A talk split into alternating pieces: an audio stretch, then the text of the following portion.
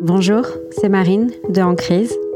2023 commence et j'avais envie de changer un peu l'introduction de ce podcast. Déjà, merci à vous de m'écouter et de m'encourager depuis le lancement de ce podcast. Ça fait quelques mois maintenant et j'aurais jamais pensé être capable de lancer ce projet. Donc euh, merci à vous car c'est grâce à vos écoutes et à vos encouragements que j'ai gardé la patience de tous les 15 jours et le courage euh, de faire un nouvel épisode. Pour commencer 2023, je suis hyper heureuse d'accueillir à ce micro Céline qui va nous parler d'une crise qu'elle a traversée et qui résonne beaucoup en moi parce qu'il s'agit du burn-out et qui a d'ailleurs été euh, une des crises que j'ai traversées qui a été à l'origine de ce podcast. Euh, quand j'étais au plus bas, du plus bas, du plus bas, entendre des témoignages d'autres personnes qui étaient passées par là m'avait beaucoup aidé à savoir que, un, j'étais pas dysfonctionnelle, ça arrive à d'autres et je ne suis pas la seule. Et aussi de savoir que, parce que souvent les gens qui témoignent sont sortis de la crise, de savoir qu'il y avait un après qui était possible, que peut-être même qu'on arriverait un jour à ce moment où on remercie la crise de nous avoir euh, alertés, de nous avoir fait comprendre qu'on n'était pas sur la bonne route. Donc merci à tous encore et je suis heureuse de vous faire découvrir ce nouvel épisode. Et merci Céline. Vous écoutez En crise, le podcast pour aider à remettre du sens quand il n'y en a plus. Pour ce nouvel épisode d'En crise, je suis ravie d'accueillir euh, Céline. Bonjour Céline. Salut Marine. Merci beaucoup d'avoir accepté euh, l'invitation. Euh, Est-ce que tu peux nous en dire un peu plus sur qui tu es Céline? Merci beaucoup euh, pour cette invitation. Alors je suis Céline. Euh, J'aime bien me présenter en disant que je suis maman de deux petites filles de 3 ans et demi et 18 mois. Et aujourd'hui, euh, parce que ça a son importance, je suis créatrice de podcast. Et j'habite euh, Paris et aussi, très important, j'ai 40 ans et des paillettes. A des paillettes, j'adore. Toujours. Euh, J'aime bien aussi commencer les histoires par le début. Est-ce que tu peux nous dire un petit peu comment était ton enfance, Céline? Alors, mon enfance a été très joyeuse. Alors, je suis issue d'une fratrie, on était deux. Euh, je suis née à Mulhouse, en Alsace. Et je suis née avec une agénésie de la main gauche. C'est-à-dire que ma main ne s'est pas formée euh, dans le ventre de ma maman. Et ça, on l'a, mes parents l'ont su qu'à la naissance, parce que dans les années 80, euh, il n'y a pas d'échographie aussi euh, aussi puissante qu'aujourd'hui. Et donc, quand je suis née, euh, voilà, je suis née avec une main plus petite euh, que l'autre. Et, et donc voilà, ça a été la surprise. Et en fait, j'ai grandi euh, avec ces différences, sans savoir que j'en avais une, sans euh, sans le sans en prendre en prendre compte. Mes parents ne m'ont absolument pas mis de de limites, mais je pense qu'inconsciemment ils se sont dit euh, Céline, elle va quand même devoir travailler deux fois plus parce qu'elle a cette différence. Elle va devoir quand même voilà, c'est ça va être quand même un peu plus compliqué pour elle. Et, en fait, c'est pour ça qu'ils m'ont poussée toujours à être euh, la bonne élève. euh, voilà, je, l'analyse aujourd'hui un peu comme ça. Euh, mais c'est vrai que j'ai une, une, enfance très heureuse. J'ai pas souffert des, remarques ou des moqueries des enfants. Alors j'ai eu quelques épisodes comme tout enfant, voilà, on m'a traité de sorcière, de Captain Crochet. Je m'en souviens aujourd'hui, donc ça c'est traumatisant dans un sens, mais euh, sur le coup, j'ai pas eu, euh, voilà, j'ai dû pleurer, mais j'ai pas un gros souvenir de de cette petite crise en fait à ce moment-là, quand même. Euh, donc voilà, en fait, c'est- assez intéressant de, de savoir ça pour comprendre l'enfance et et, euh, j'ai toujours été euh, comment dire voilà cette bonne élève qui faisait plein de choses, hyper souriante, un peu timide, euh, toujours un peu euh, à l'écart des autres. J'étais pas la leaduse, euh, j'étais pas la plus bavarde en classe. Euh, je me mettais toujours un peu en retrait, mais j'étais la première de classe. Ça, euh, voilà. Et, et donc voilà, je, je remercie quand même mes parents parce que c'est euh, c'était important de, de me pousser à faire du tennis, euh, à faire du ski. J'ai fait du ski à l'âge de 4 ans, du tennis, de la voile. Donc quand même en fait des sports qui, où ça t'oblige à avoir deux membres quand même très euh, fonctionnels. Et, j'ai tout fait. et, un jour, à l'âge de 10 ans, mes parents m'ont mis sur une scène de théâtre. Ils m'ont dit, bah, écoute, maintenant, Céline, tu vas prendre la parole parce que, euh, ils m'ont pas dit t'es timide, mais en gros, ils voyaient que j'étais quand même assez timide. Je cachais pas ma main. Euh, j'ai jamais eu honte. Je, je, parlais, tout le monde voyait ma main. Mais là, ils se sont dit, euh, bon, il faut que, que tu prennes la parole sur scène. Et là, ça a été hyper déclencheur après pour, euh, bah, pour prendre la parole en classe, pour me mettre en avant. J'avais toujours les premiers rôles au théâtre. Enfin, et, pour moi, ça marque vraiment un avant-après dans mon enfance. Et, et, et, pareil, tu vois, la prépa, euh, j'ai fait une prépa parce que euh, parce que j'avais cette éducation de il faut que tu sois la première de classe, il faut que tu euh, tu fasses une grande école de commerce, il faut que voilà que c'est mieux pour toi parce que mes parents n'ont pas fait d'études, donc il y avait plein de choses qui m'ont fait que voilà. Et et c'est comme ça en fait que j'ai grandi avec ce pas ce souci de performance, mais en fait de cette euh, injonction d'être toujours la première en tout. J'avais envoyé mes CV euh, à tous les médias de, de la place de Paris et, euh, j'avais fait mon stage chez Universal et ça aussi ça a été assez déclencheur euh, dans la suite de ma carrière, dans la suite de ce que j'avais envie de faire et dans ce que je suis aujourd'hui, j'ai l'impression en tout cas. Il y avait, je pense, euh, ce besoin d'être un petit peu sur le devant de la scène, parce que j'avais fait du théâtre, sorte de revanche sur euh, ma vie passée de, euh, voilà, j'étais timide, maintenant il y a la télé, il y a le cinéma, il y a l'entertainment, voilà, je vais être devant, je vais être sur une chaîne télé. Enfin, c'est un truc un peu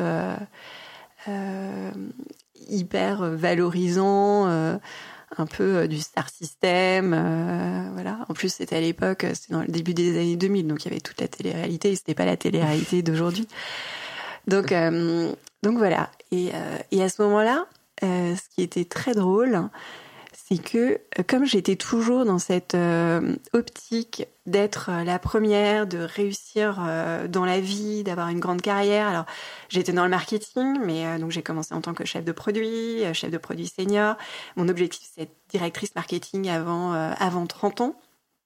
Donc euh, voilà, je, je suis dit, voilà, il faut que je, je, je, il faut pas que j'ai de petits copains, il faut pas qu'un petit copain me dérange euh, dans ma, dans mon ascension. Euh, et donc j'ai été très très longtemps célibataire parce que je voulais pas. Donc je travaillais le week-end, j'étais la première au travail à 8 heures à faire mes PowerPoint pour toutes les présentations avec mes managers. Enfin, j'étais dévouée à mon travail de façon presque maladif, quoi. Je, sortais, euh, jusqu'à 30 ans, euh, je sortais très peu. Enfin, je sortais quand j'étais en vacances et pendant les vacances, euh, pendant les mois d'été, où voilà, c'était plus facile parce que l'activité était moindre.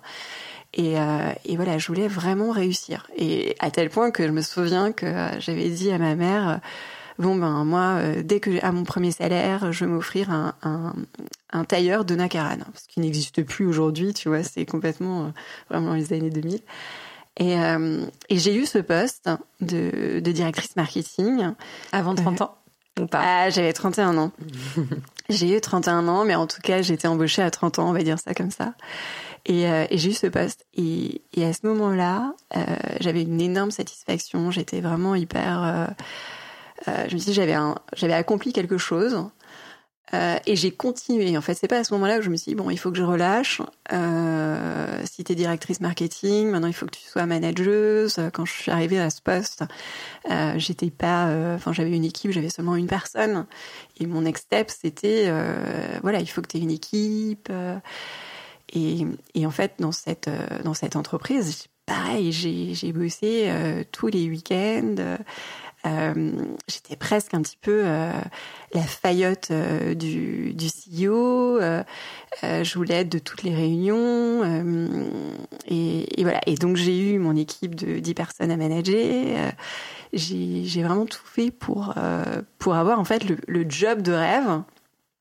Et a un moment donné, je me suis posé la question, je me suis dit, mais est-ce que tu es là, mais est-ce que tu es heureuse? Et en fait, il me manquait quelque chose. Et c'est à ce moment-là que, euh, parce que je pensais jamais à être maman, euh, jamais. Euh, avant mes 30 ans en tout cas. Je me suis jamais posé la question, je veux être maman, et je disais même à, ma mère, si je suis pas maman, c'est pas grave. J'étais tellement focus sur le travail que j'ai, je me suis dit, allez, les mecs de côté. Et donc, à ce moment-là, c'était il y a un peu moins de 10 ans, je me suis posé la question, est-ce que tu es heureuse? Et, euh, et, un petit peu comme, je sais pas si c'est banal, mais à ce moment-là, ben, tu dis, bon, allez, je prends un billet d'avion. Euh, et je vais essayer de réfléchir à ça dans une piscine à l'autre, à l'autre bout du monde. Et c'est ce que j'ai fait. Euh, je suis partie toute seule pendant un mois en Indonésie. Et, euh, et ça a été un premier cheminement vers ce que j'avais, la vie dont j'avais envie. Et, euh, et, pendant cette période, je me suis dit, bon ben voilà, je pense que maintenant je suis prête à accueillir quelqu'un dans ma vie. Enfin, je, je me sentais plus ouverte à ce moment-là. Et, donc j'ai commencé un petit peu à lâcher euh, sur le travail. J'étais, euh, c'était pas de la démotivation, hein. c'était vraiment euh, euh, de toute façon, ou peut-être que je me rendais compte que le travail, euh, j'avais beau bosser comme une forcenée, il y avait peut-être pas la rémunération qui allait en face, euh, ou il n'y avait pas forcément la valorisation de l'entreprise en face. Et c'est dur, c'était dur de manager. C'était vraiment, c'était vraiment très dur. Je pense que c'est pas donné à tout le monde. Et en tout cas, moi, j'ai pas toujours été très heureuse dans ce dans ce rôle-là. Je reviens d'Indonésie. Euh, et avec cette volonté, ben voilà, j'ai maintenant, euh, je vais mettre un peu le, je vais ralentir sur la partie travail et laisser la place à un homme de façon plus euh, plus pérenne, on va dire. Et là, j'ai commencé à sortir beaucoup plus. C'est vraiment des fins 2014. Euh, je m'entoure euh, de beaucoup de filles célibataire et je, en fait c'est vraiment le cliché que tu as dans Sex and the City tu vois les nanas célibataires qui sortent euh, en plus j'habite Paris donc je fais toutes les soirées soirées ben, à l'époque c'était les soirées bagatelles euh, les soirées euh, blind date euh, enfin tu vois on est, on est milieu des années 2010 hein, et, et je m'entoure avec plein de filles et puis on a voilà je, je rencontre des hommes. Euh, j'ai aussi beaucoup de désillusions parce que ben, tu as 34 ans à l'époque. Euh, donc soit tu rencontres des hommes plus jeunes, soit tu rencontres des hommes plus vieux euh, qui soit sont déjà en couple et ça ils le disent pas tout de suite, soit des hommes plus jeunes et là tu te rends compte quand même qu'il y a une différence de de vision de la vie et qu'on n'est pas au même niveau. Enfin un homme de 34 ans c'est pas la même chose qu'une femme de 34 ans, un homme de 30 ans c'est encore moins la même chose qu'une femme de 34 ans.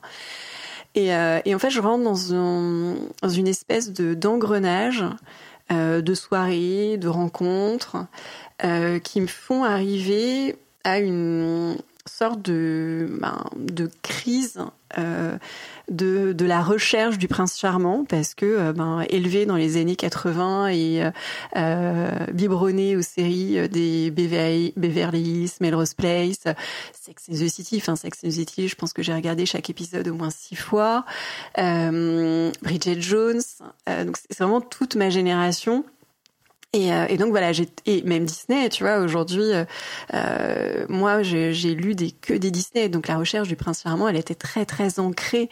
Euh, et moi, l'image du prince charmant que je m'en faisais, c'était un peu le Richard Gere que t'as dans Pretty Woman. Et donc euh, et, et, voilà, et, et, donc ce Richard Gere, je le trouvais pas. et, et ou alors je me trompais de cible, ou enfin voilà, il y avait quelque chose, ou alors j'étais tout simplement pas moi-même. Tu vois, j'essayais de jouer un rôle euh, quand je rencontrais des hommes, euh, et en fait, j'étais pas authentique ou j'essayais d'être comme mes copines ou euh, et voilà. Et donc, j'arrive à une première crise euh, en fin décembre 2014 où là j'ai un j'ai eu l'opportunité sur Air France de en fait j'avais il y avait un vol avec une copine qui avait été annulé donc en fait j'avais un peu de j'avais un, un, avoir pour euh, prendre un billet d'avion. Et en espace de cinq minutes j'ai regardé les destinations et je me suis dit bon allez tiens je vais partir en Thaïlande. Je connais euh, et je vais partir début janvier. Ce sera parfait pour la, la nouvelle année. Et, euh, et, et lors de ce voyage en Thaïlande ça a vraiment été euh, enfin une révélation pour moi. J'ai été pendant 12 jours exactement et euh, mais j'étais mais tellement heureuse, tellement transformée. Et pendant cette période-là, juste avant, euh, j'avais rencontré un mec. Et, euh, et, pendant la période, je lui ai dit, écoute, euh, pendant ces vacances, je lui ai dit, écoute, là, on arrête parce que je, on, a, rien en commun. J'ai fait un reset sur toutes mes, euh, mes relations un peu de soirée, qui en fait étaient des relations très euh, très éphémères en fait, qui n'étaient pas des relations profondes. Et quand je suis revenue, je me suis dit bon, allez là, Céline, euh, tu vas remettre ta photo. Là, j'avais pris une photo de moi. Dans... C'est d'ailleurs la photo que j'avais sur LinkedIn pendant très longtemps, pendant cinq ans, dans ma chambre euh, à Bangkok. Et, tu vas la, tu vas la mettre sur Tinder et on verra. Et donc, et donc j'ai fait ça. Et, et j'ai rencontré l'homme avec qui je suis, je suis aujourd'hui. de façon assez assez inattendu, euh, mais en tout cas, on, s'est rencontrés. Et à partir de ce moment-là, j'ai vraiment mis euh, l'amour en prio numéro un euh, dans, dans ma vie et le travail en numéro deux. Et en fait, c'est assez injuste parce que quand tout va très très bien dans ta vie amoureusement, bah, il y a un truc qui, qui foire quelque part. et à ce moment-là, au travail, ça a commencé un peu à, à patauger dans la semoule en fait. Euh, j'avais j'avais une équipe jusqu'à présent, ça se passait hyper bien, mais l'entreprise commençait à avoir en fait des euh, des, des, coups de mou, euh, commençait à connaître des euh, des enfin avait moins le vent en poupe et générait moins de revenus que, que les années précédentes. Donc forcément, ça se ressentait sur euh, le moral des troupes. Euh, et c'est là que je me suis rendu compte que j'étais absolument pas faite pour le management mais vraiment pas. Et, euh, et on parle vachement du, du manager hyper toxique. Euh, moi, j'étais vraiment le manager. Euh, enfin, j'aime pas ce terme, mais en tout cas, j'essayais d'être hyper à l'écoute de mon équipe et des membres de mon équipe. À l'époque, j'en avais, je crois, ils étaient 20 euh, et j'en avais au moins 5 en direct. Mais j'étais tellement à l'écoute que j'essayais de répondre positivement aux demandes de chacun. Et, euh, et, à un moment donné, c'est pas possible parce que quand euh, le top management te donne pas les billes pour pouvoir répondre à chacun, euh, c'est difficile en fait mm. de, de, de, de s'en sortir et, et d'y répondre en tout cas favorablement. Et, et, là, en fait, je me suis empêtrée dans une, je sais pas, dans un comportement de manager. J'arrivais plus. En fait, j'ai vachement pris sur moi euh, beaucoup, beaucoup pris sur moi. Ça m'a énormément euh, euh miné. Euh, il y a des fois que j'en dormais plus, à tel point que ça a été une période très compliquée. On m'a poussé à bout et l'entreprise, le, le, seul remède qu'elle a trouvé, c'est ben écoute, on va faire une formation de management qui n'était pas le le problème en soi en fait c'est pas parce c'est pas c'est pas c'est pas comme ça qu'on guérit une équipe c'est que j'avais pas du tout le les, les billes. Enfin, je j'étais pas, euh, euh, je pouvais pas faire des miracles. Euh, et et donc je l'ai très très mal vécu. Et ça, et tu vois, je te disais en, début que j'avais toujours été éduquée dans ce souci de la performance, d'être première de la classe. Et c'est la première fois que je me disais, voilà, en fait, je suis une manager, je suis nulle, j'y arrive pas. je rentrais le soir et, et je racontais à mon homme j'ai pas réussi. Euh, il m'a encore dit, euh, euh, enfin, il, il, veut plus bosser, il veut plus bosser avec moi. Et en fait, je me suis mais vraiment pressurisée à tel point que ça a été une période où j'ai consulté. et, c'est la première fois de la vie que j'ai pris des antidépresseurs parce que j'étais vraiment pas bien. Ça m'a fait prendre conscience que j'étais pas faite pour ça que j'ai pu faire pour euh, être manager dans un grand groupe, en tout cas manager d'équipe. Et à l'époque, euh, c'est le début un peu de, euh, l'engouement des startups. Et je faisais beaucoup de conférences à The Family. je regardais toutes les conférences de Oussama Hamar. Et j'ai commencé à m'intéresser au monde de, la start-up. Et donc, je rentre dans une start-up. Alors, vraiment l'opposé de ma boîte précédente. Et ce qui est très drôle, c'est que mon, ma mission dans cette start-up, c'était de monter une équipe marketing. Je me suis dit, bah, de toute façon, c'est moi qui vais euh, la monter, euh, donc, euh, donc ça va être plus simple pour moi. Et ça a été génial. ça a été une, une, une expérience, en tout cas les deux premières années, absolument géniales. J'ai fait énormément de choses. Je suis entrée dans un monde que je soupçonnais pas. Et petit à petit, donc là, on est, euh, on est en 2017-2018, donc j'approche de la quarantaine. Ça commence à me titiller. On en parle avec euh, avec mon homme. Je sais jamais comment dire parce qu'on n'est pas mariés, on n'est pas exé, donc euh, voilà. mais on va laisser un peu de suspense. donc de mon homme et Et on commence, j'arrête la pilule et, et, on se met dans, un, dans une dynamique de, de grossesse et ça marche pas. Euh, ça marche pas parce que j'ai repris en fait le, pli de l'ancienne Céline qui est de bosser comme une malade, euh, qui veut être euh, à tous les événements, qui organise, bah, j'en organisais beaucoup pour la start-up et, et, je stressais beaucoup. J'étais retombée en fait dans ce dans le schéma Céline qui travaille le week-end, qui bosse les cartes Trello. Enfin voilà, on était dans un univers très tech et donc ça marche pas. Euh, et là, j'ai eu, euh, on est en juin 2018, et j'ai une amie, je sais pas comment je devine qu'elle est enceinte. Euh, le jour de son anniversaire, je lui dis, Marie-toi, je te souhaite un deuxième bébé. Elle avait eu un premier bébé. Et, et donc là, elle me dit, ouais, ben écoute, je suis enceinte. Et là, ça a été terrible. J'en ai chialé. je me suis dit, ok, ben, qu'est-ce que je fais? Euh, qu'est-ce que je fais? Euh, Toutes mes copines sont enceintes, moi j'arrive pas. Euh, et là, j'ai une amie, je parle à une amie qui me dit Céline, écoute, va voir un acupuncteur sur Paris. Ce mec, c'est Jésus. va le voir, tu verras. toutes les filles qui sont allées le voir étaient enceintes dans les trois mois qui ont suivi. Je dis non, mais tu, c'est un mytho, c'est pas possible. Enfin, si, vas-y, vas-y, vas-y.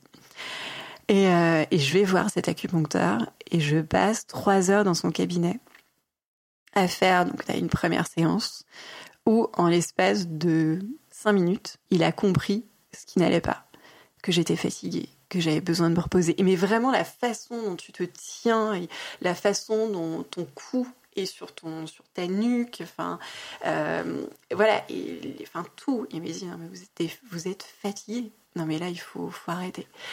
Euh, il m'a fait une séance d'acupuncture et c'était ma première séance. Et il découvre, euh, enfin, il, met du coup, je je sais pas comment on appelle ça, quoi, mais c'est une espèce de pic que tu mets euh, dans la peau. Et puis, et puis il y a le bras droit. Et puis il me dit non, mais en fait, le bras droit, là, il y a une perte dans votre famille qui vous a beaucoup affecté et ça concerne votre père. Je lui dis mais en fait, il est devin parce que effectivement, mon père avait perdu son frère quelques années auparavant et je voulais, j'en voulais beaucoup. Donc je me dis mais c'est pas possible. Et donc euh, je... suis en train de penser qu'on pourra mettre les coordonnées de Jésus avec l'épisode parce que ah non, tout le monde va vouloir aller le voir. Jésus, oui. Euh, mais mais c'est vrai que ça a été une, euh, enfin ça a été trois heures chez lui. J'en suis revenue. vraiment transformée. En tout cas, le 7 juillet 2018, donc un mois après ce rendez-vous chez Jésus, j'étais enceinte. Je l'ai appris euh, le 30 juillet. Et, euh, et c'est fou. Je me dis, euh, c'est incroyable comme ce changement de prisme à un moment donné. tu sors d'une crise un peu, je sais pas comment on l'appelle, c'est de, la non-maternité en fait à ce moment-là. Et, et, donc j'apprends que je suis enceinte et, là, euh, génial, quoi. On est, on est, on est super heureux. Euh, tout se passe merveilleusement bien. Euh. Et là, pareil, j'essaye de ralentir au travail parce que je prends le temps de faire des pauses parce que de toute façon, mon corps il suit plus. les nausées, je vomissais sur le lieu de travail. J'étais très très fatiguée après le déjeuner, donc en fait, je je, me repose. J'accouche en avril 2019. Et donc là, euh, l'avenue donc euh, donc Madeleine, euh, ma première fille, ben ça change, euh, ça change la donne. Et en fait, pendant ce premier congé maternité, mon entreprise va pas très bien et il se sépare d'une moitié de de l'effectif. ça commence un peu à m'affecter, mais moi en fait, comme je suis en congé maternité, euh, je suis pas concernée. Je vis un petit peu dans un dans un cocon. C'est, je pense que ça a été vraiment six mois euh, géniaux. Euh, j'emmenais Madeleine partout. Euh, on a fait plein d'activités. J'étais mais vraiment hyper heureuse. Et alors là, je suis pas préparée à mon retour. Mon retour de congé maternité. elle rentre en crèche le jour de mon anniversaire. Tout se passe bien. Euh, la séparation se passe bien et euh, quelques euh, semaines après, je m'étais pris un temps quand même d'adaptation. Je retourne travailler Et là, on est fin 2019. Euh, il faut prendre le, le, métro. Nos bureaux sont à 45 minutes de mon appartement dans le 11e. Là, je commence à stresser. Je tire mon lait parce que j'allaite Madeleine. Donc, euh, je culpabilise de quitter le l'espace de travail pour aller dans les toilettes ou dans un espace euh, euh pour tirer mon lait. Je stresse. donc, je tire moins j'ai moins de lait et je tombe dans un engrenage un peu post-maternité, post-partum, un peu. Je me dis non mais tout le monde, tout le monde passe par là, ça va aller. Et donc petit à petit, euh, j'allaite moins. Et, et, ça commence à miner. J'arrive hyper tard le soir à la crèche, à 6h15, alors que je, termine à 17h15. Mais il y a un mélange de culpabilité de culpabilité maternelle, de pas être euh, au top pour ma fille. On en revient toujours à cette euh, aspiration à la perfection, d'être cette mère parfaite pour Madeleine, d'être cette employée parfaite euh, dans ma start-up et, euh, et aussi vis-à-vis euh, dans mon couple en fait, de, de, de, mener de front ces deux, ces deux nouveaux rôles parce que je revenais employée maman. et ça a été une période en plus qui était pas évidente parce qu'il y a eu les grèves. Euh, on, à la crèche, on m'appelait souvent parce que forcément, quand ta fille elle a un peu de fièvre, ou voilà, on t'appelle, il faut venir la chercher. Donc voilà, très anxiogène et arrive euh, donc début d'année, début 2020. Euh, et début 2020, il y a le Covid qui commence à, à rentrer un peu dans nos vies. On n'est pas encore en confinement. Et là, j'apprends euh, que je suis à nouveau enceinte. Et, et, ça va nous ça va nous obliger à rester à Paris. Lors de l'annonce du confinement, on va pas pouvoir partir parce que j'ai ma première échographie. Et, donc la première échographie à, trois mois. Et, euh, et, à ce moment-là, euh, je euh, donc j'apprends que, que l'enfant va pas très bien qu'il va falloir consulter, aller à l'hôpital Trousseau. Donc là, on est en plein confinement à ce moment-là, c'est fin mars.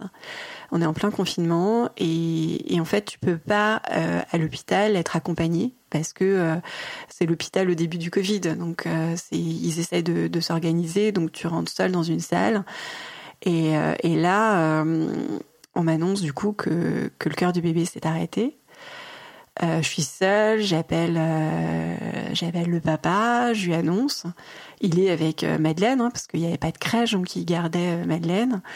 Et puis, et puis il me dit, en fait, il dit quelque chose qui est devenu notre mantra à chaque fois qu'on s'écroule. Ouais, il dit tout va bien, on est là. Il y a Madeleine à côté de moi, je suis là, je suis un peu émue. Euh, mais euh, il dit euh, tout va bien. Et puis on aura d'autres enfants. Et, et, ça a été un, un moment à la fois dur et mais beau parce que je suis rentrée le soir parce que forcément euh, alors il y a, y a, deux choses. On, on t'apprend que le bébé, euh, le cœur s'est arrêté, mais ensuite tu as l'opération, c'est-à-dire qu'on est obligé de, de le sortir de toi, et donc tu es obligé de le dire adieu. Et, euh, et donc là, euh, je me retrouve toute seule à Trousseau le lendemain. On est le 30, le 1er avril. Voilà. Euh, non, 31 mars. Et, ouais, 31 mars.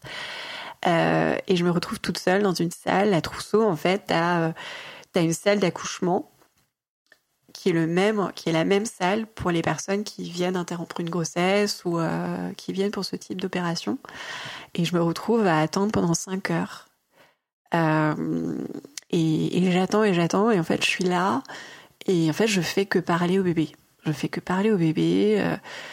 Euh, je lui dis adieu. Enfin voilà, et très dur.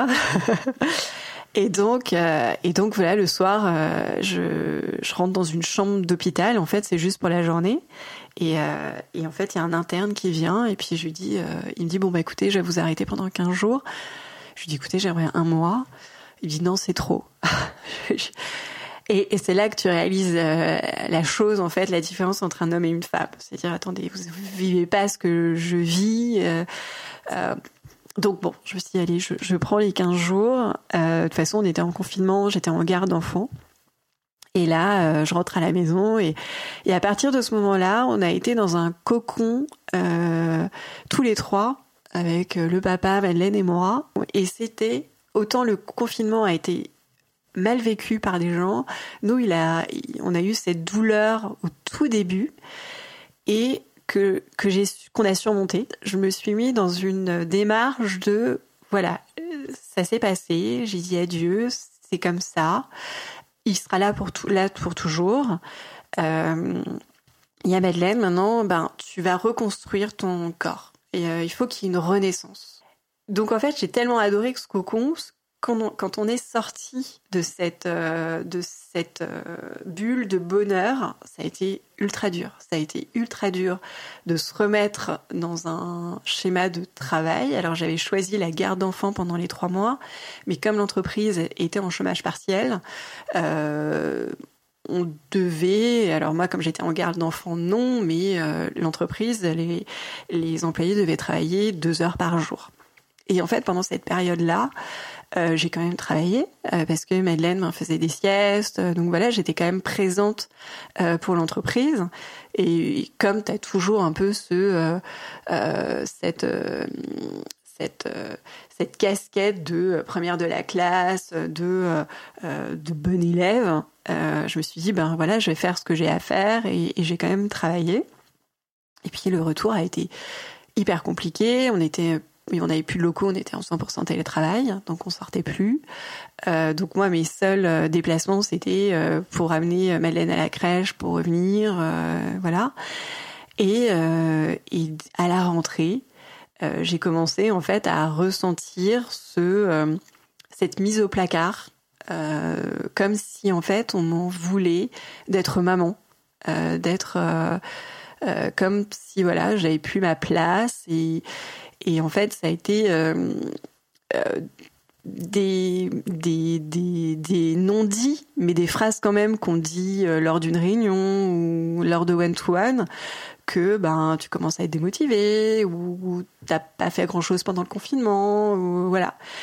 Et, ça, quand tu as ce complexe de la première de classe, quand tu as le syndrome de la première de classe, on va dire ça, c'est dur à entendre.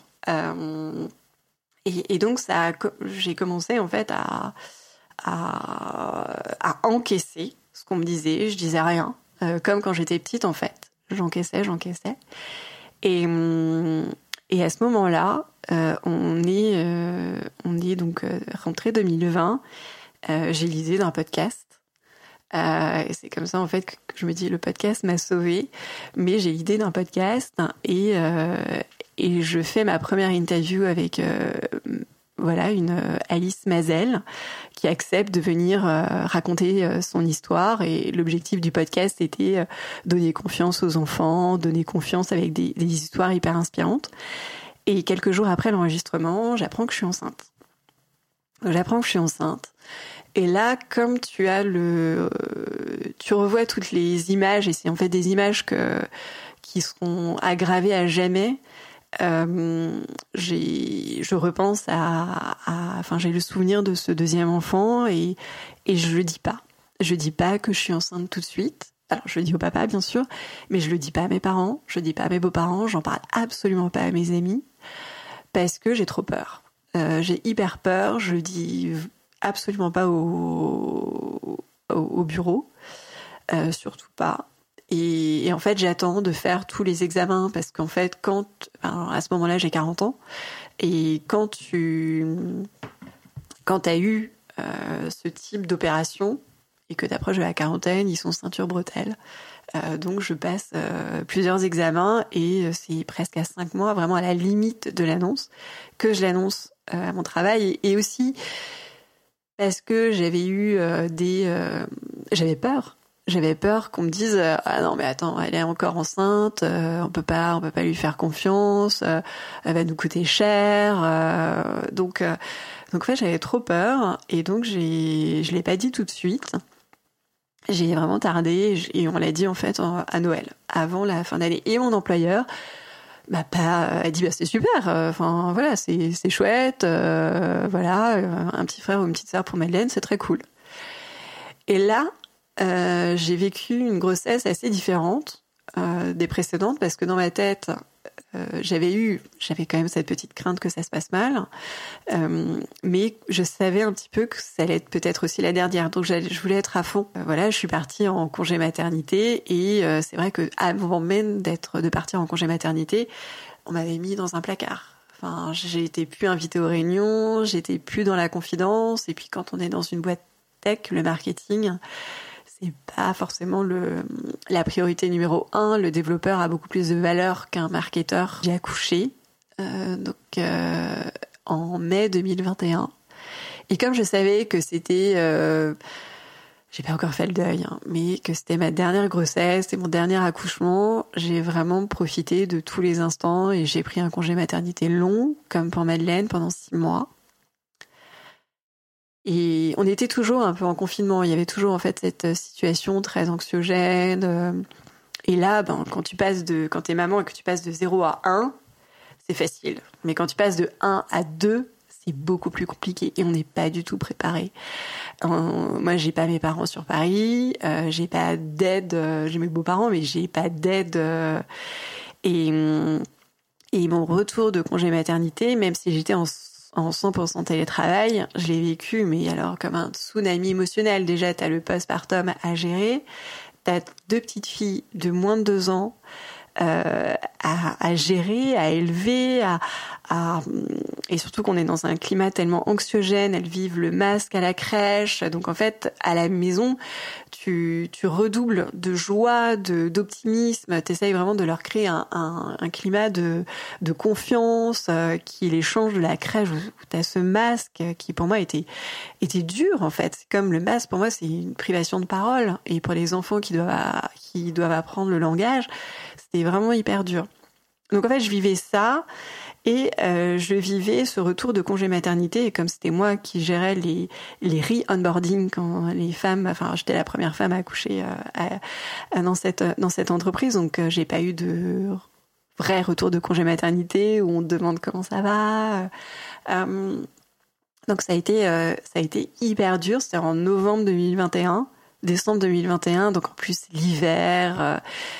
Et, en fait, comme toujours, ben, t'encaisses, t'encaisses des choses euh, et, et, tu penses que t'es hyper forte, euh, alors que non, et tu fais figure que tout va bien, alors que non. Euh, je verbalisais pas que que c'était compliqué de tout gérer. Je dis oh, non, mais moi, je me suis hyper bien organisée, c'est bon. Alors oui, certes, j'ai lâché prise sur plusieurs choses parce que j'avais euh, euh, ce retour d'expérience de ma première fille, donc je savais que si le soir euh, je faisais que des penne avec des courgettes, c'était pas grave, que je préférais passer des moments de qualité avec elle et d'amour plutôt que de passer du temps à faire ma purée. Et de toute façon, j'avais pas le temps de faire des purées maison tous les jours.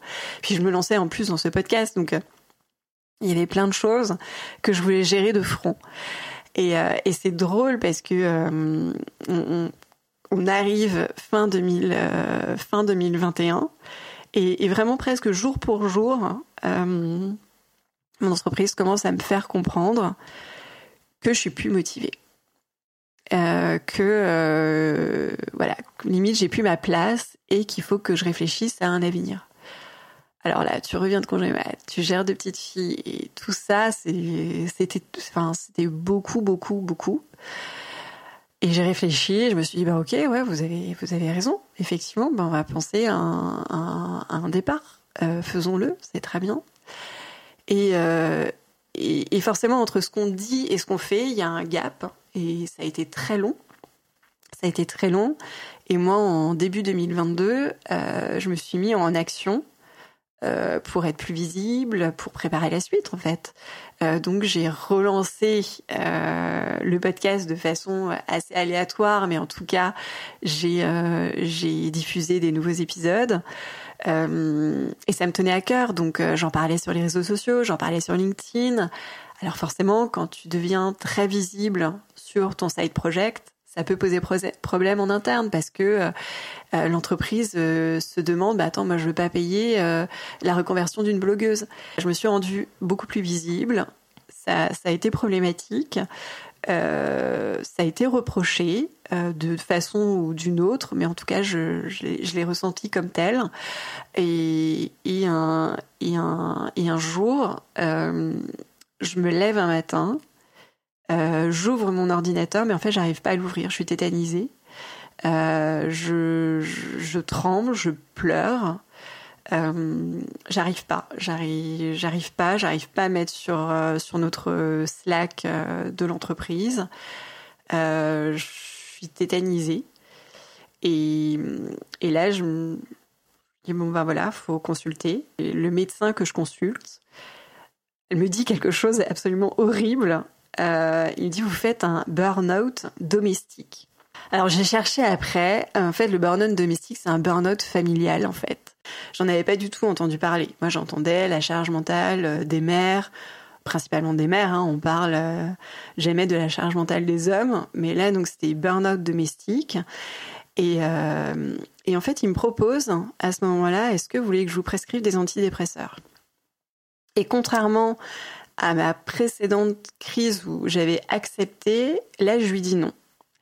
Euh, je lui dis non parce que euh, euh, j'avais envie de m'en sortir seule. Et en fait, tu vois, c'est un petit peu, c'est lié à mon agénésie de la main gauche. C'est-à-dire que quand j'étais petite, je disais toujours à mes parents, tu vois, quand il faut couper la viande ou quand il faut faire ses lacets, j'ai dit non, non, mais je me débrouille toute seule. Et donc là, j'avais vraiment, je veux me débrouiller toute seule. Pareil, enfin, ouais, c'est, je gère je gère, je vais m'en sortir.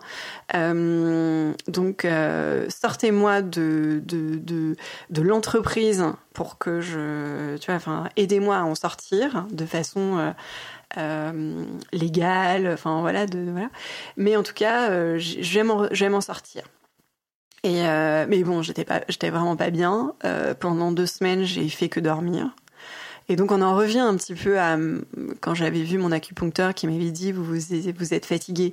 Là je suis arrivée à une overdose. Je voulais tellement trop bien faire, euh, comme ben, ce qu'on nous renvoie sur les réseaux sociaux de, la mère qui emmène ses, filles le samedi en activité, qui est la parfaite euh, amante pour son pour son homme, euh, qui qui essaye de survivre euh, au travail. Euh, qui essaye euh, d'être parfaite, quoi, d'être parfaite. Et, en l'occurrence, ben, j'étais fatiguée d'essayer de l'être. Euh, et c'est comme ça, donc j'ai fait que dormir. donc j'ai été arrêtée pendant un certain temps.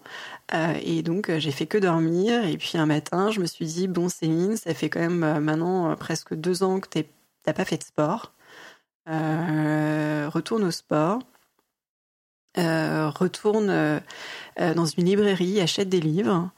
Donc, ben, j'ai repris des cours de sport. Alors, c'est du sport, c'est de l'aquabike, hein, mais ça reste quand même une activité sportive qui, qui, te sort de, de ton quotidien.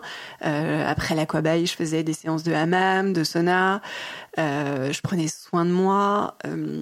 Et je suis retournée dans des librairies. Je crois qu'un jour, j'ai acheté mes dix livres, un peu comme ma vie d'avant, en fait. Tu vois, j'avais peut-être besoin de reconnecter avec euh, cette vie d'avant pour me dire, ben voilà, je suis toujours vivante. Et j'avais vraiment cette euh, cette envie de m'en sortir seule. Mais c'est vrai que pendant cette période-là où j'étais arrêtée, j'ai j'ai pris soin de moi pour la première fois, alors qu'avant, j'essayais de prendre soin des autres.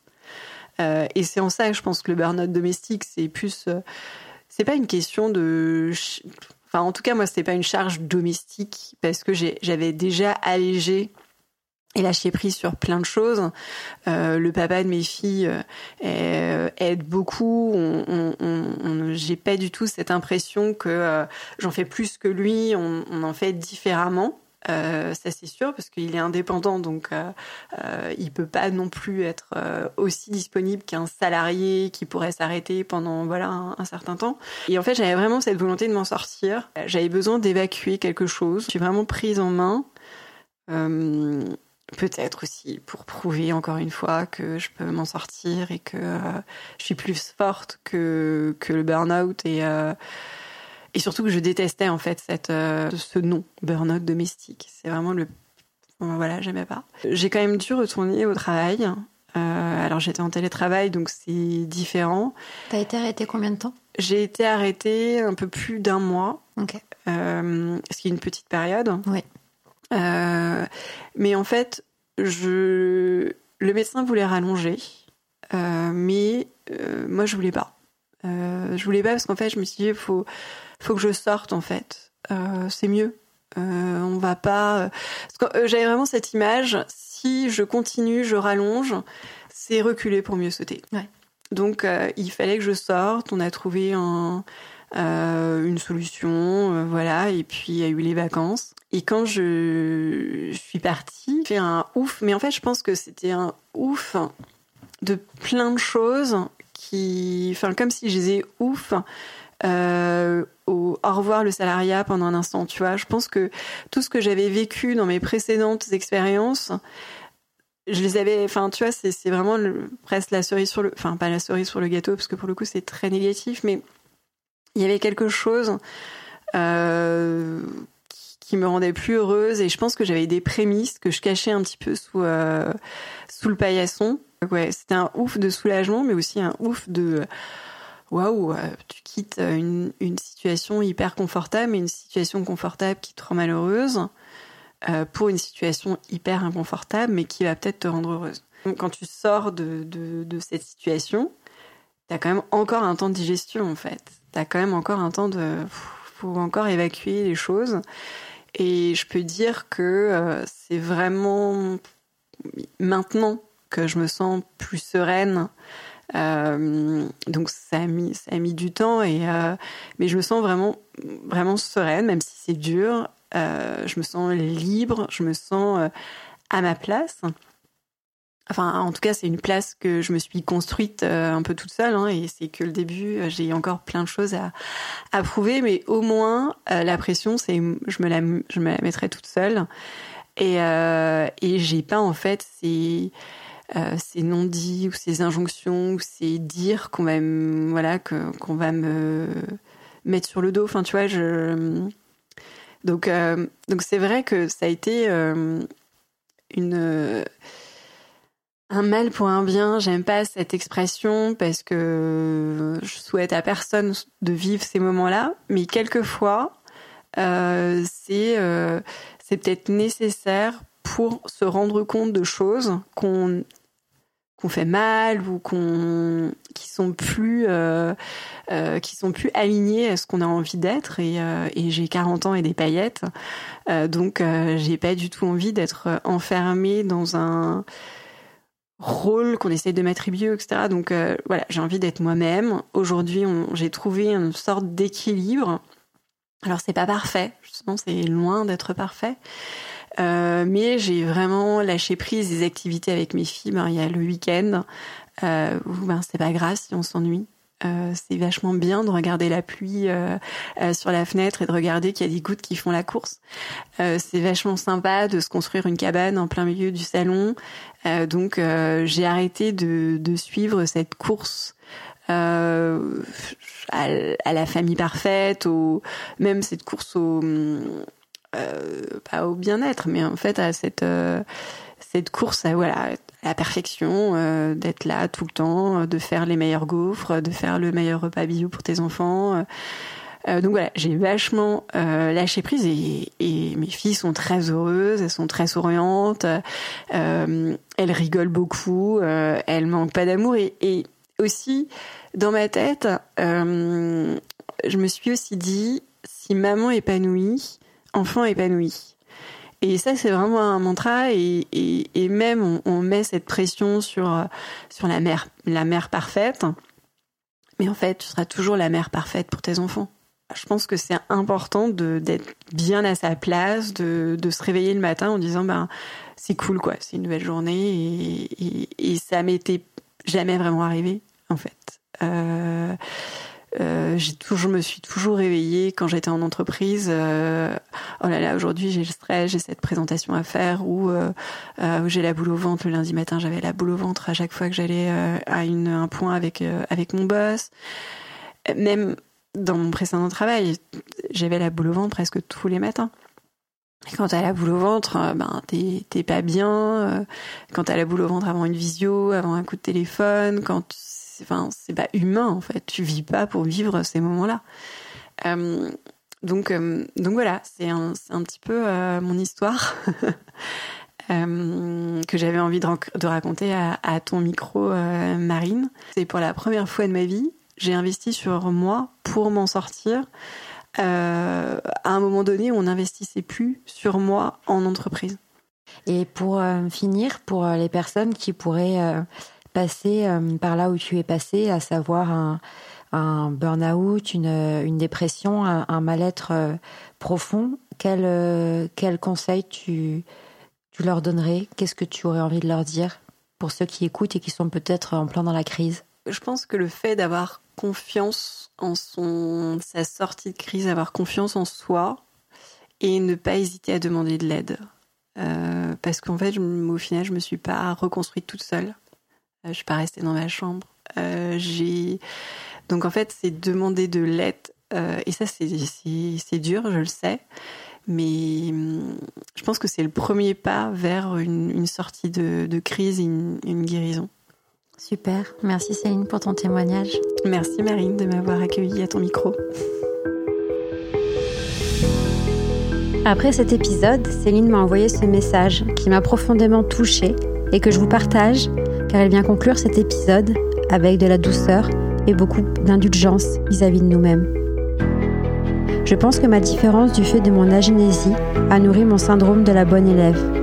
Faire deux fois, travailler deux fois, être parfaite sur tous les fronts pour combler cette différence, ce manque que j'avais. Comme si je n'avais pas envie d'entendre Oh la pauvre, regarde-la. Merci encore à Céline pour ce superbe témoignage et merci à vous pour votre soutien dans Crise. Je sais que je me répète, mais si vous voulez soutenir le podcast, la meilleure façon, c'est de s'abonner pour être gratuitement averti à chaque sortie d'un nouvel épisode et aussi de mettre 5 étoiles et des commentaires sur votre plateforme de podcast préférée. Ce n'est pas grand-chose, mais ça aide beaucoup, beaucoup nos amis les algorithmes. Je vous dis un grand merci et n'hésitez pas aussi à venir me rendre visite sur le compte Instagram at en crise. Merci, à bientôt.